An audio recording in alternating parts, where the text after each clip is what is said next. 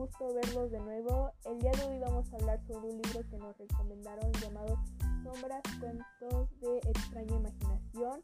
Vamos a estar leyendo el primer cuento de este libro, así que si quieren seguir escuchando sobre estos cuentos, sigan escuchando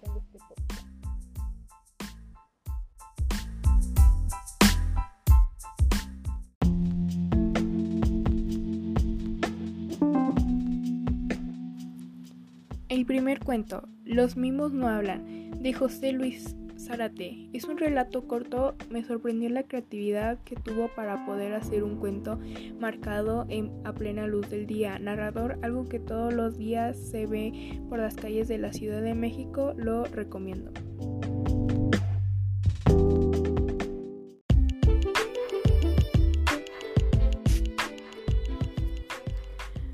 Ocho sombras, por Karen me sorprendió con la temática de su relato. Es una historia que podría ver en la Laguna Escuela, pero como un giro bastante interesante. Las sombras con las que interactúa nuestra protagonista son bastante peculiares. El, la autora sabe mantener al pendiente hasta el final de la historia. Sin duda, este relato se colocó al tercer lugar de mis favoritos.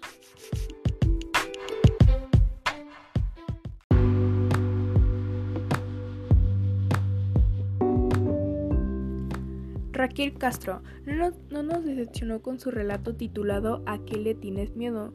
Supo poner la intriga y el miedo de una manera que no pude leer, solo con mi lámpara de mesa, y no podía dejar de leer, supo agregar al miedo de una manera que jamás había visto, algo que posiblemente no pasa siempre que lo tenemos cerca.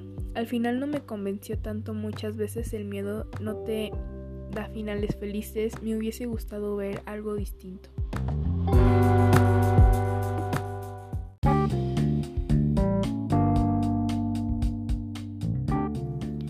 Enseguida tenemos a Rodolfo JM con el hijo del carnicero. Es una, una, historia sencilla. Me gusta la personalidad de Rodolfo. Le da al protagonista la forma que olvidó puede borrar tu sombra de manera que te vuelves invisible. Me ha gustado la sencillez del relato y las emociones que maneja. Su rostro es parecido al de una muchacha que vi alguna de sus fotografías que guardaba mi padre, pero tal vez solo es un espejismo creado por mi imaginación. He aprendido que no puedes confiar del todo en tu cabeza. Rodolfo JM, el hijo del carnicero.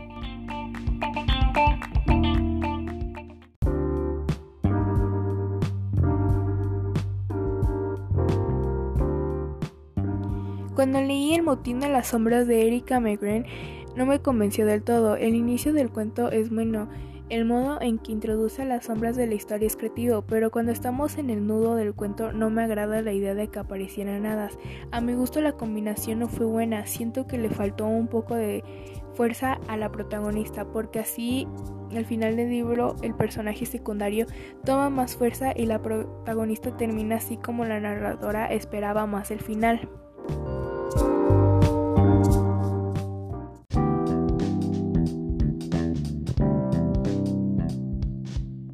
Reflejos de Luz Negra por Cecilia Edubani. Es un cuento el cual ha disfrutado de su lectura. La autora armó todo un caso misterioso e involucra al fanatismo y oscuros poderes de las sombras. Me agradó la forma en que lo supo llevar, la trama de la historia me agradó mucho.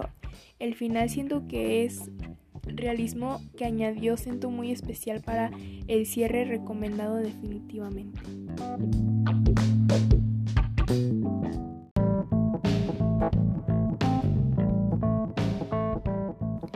Me ha fascinado el relato de Andrés Acosta, Huertos. Esta historia se posicionó en mi relato favorito número 2. El autor supo describir en un 90% la vida de todo estudiante de medicina, es decir, relató mi vida en mis inicios de la carrera. Pero el toque de sombras quien le fue tan espectacular, créame que hasta el profesor que relata parece haber sido inspirado a mi profesor.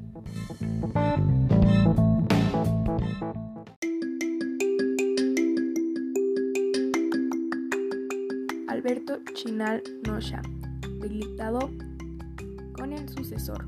Una historia que se parece inofensiva, rápida de leer, pero conforme avanzas en la historia te das cuenta de que puede llegar a ser aterradora. Así de escalofriante llegar al final y no saber si puede haber algo alternativo. Me quedé intrigada. Me ha gustado mucho, es una de las historias más originales que contiene el libro.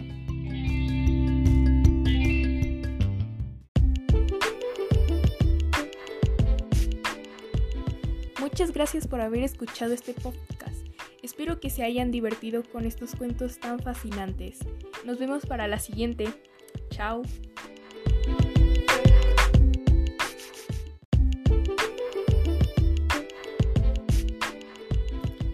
Narrado por Damaris Victoria Fajardo Suazo.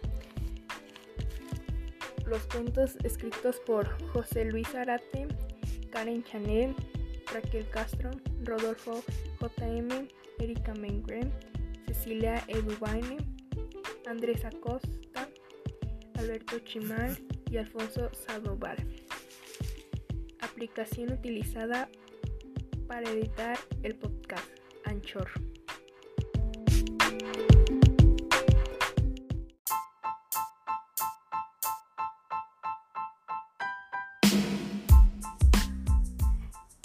Buenas tardes, espero que se la estén pasando muy bien en esta bonita tarde. El día de hoy les traemos otro podcast llamado Lenguas Indígenas. Espero y lo disfruten. Continuemos.